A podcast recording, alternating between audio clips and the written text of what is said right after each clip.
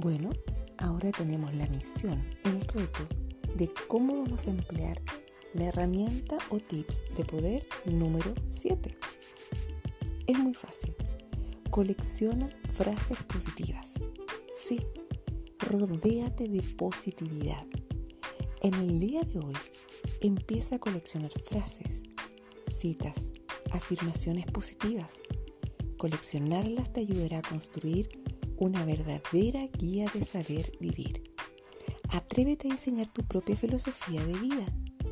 Lo interesante de este reto es que construyes tu propia forma de pensar basándote en citas de personas a las que tú admiras o afirmaciones que simplemente te inspiran. Con la tarea de hoy, diseñas tu propia forma de pensar y de vivir la vida. Va a ser tu nueva cultura personal. Lo que haces es cuestionar de forma sana la educación que recibiste, esos mensajes que no te aportan. Ahora tienes la oportunidad, siendo adulto, adulta, un joven, de escoger lo que quieres pensar. Puedes desprogramarte y reprogramarte. Algunas ideas que te doy.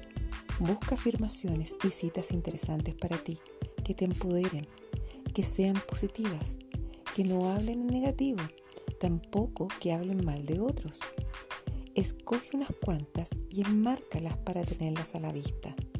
Léelas cada día. Una de las cosas que hago yo y que me encanta es que tengo tazones con diferentes mensajes, incluso para mis hijos, para mi pareja, en fin, son maravillosos para mis amigos. Mensajes lindos, incluso te lo puedes mandar a hacer. Yo me mandaba a hacer dos tazones preciosos con distintos mensajes que son importantes para mí. Cámbialas, puedes cambiarlas cuando quieras, conforme van pasando los meses y los años, porque todos vamos cambiando. Utiliza también la pantalla de tu computador, de tu dispositivo móvil, eh, de tu libro, un enmarcador, un punto de tu agenda, eh, un, un, marcador, un imán, por ejemplo, en la puerta de tu nevera, una pizarra para los niños y, ¿por qué no?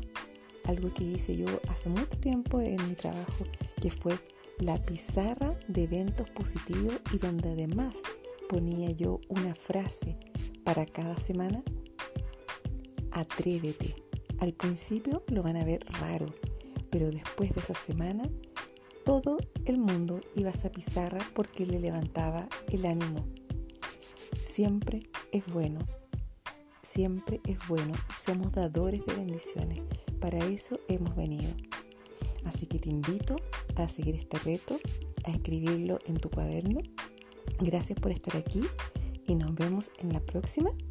Si quieres compartir esta información valiosísima con un grupo de tus amigos, bienvenido sea, porque recuerda que lo bueno se contagia y estamos uniéndonos por un mundo mejor y sanando almas. Nos vemos.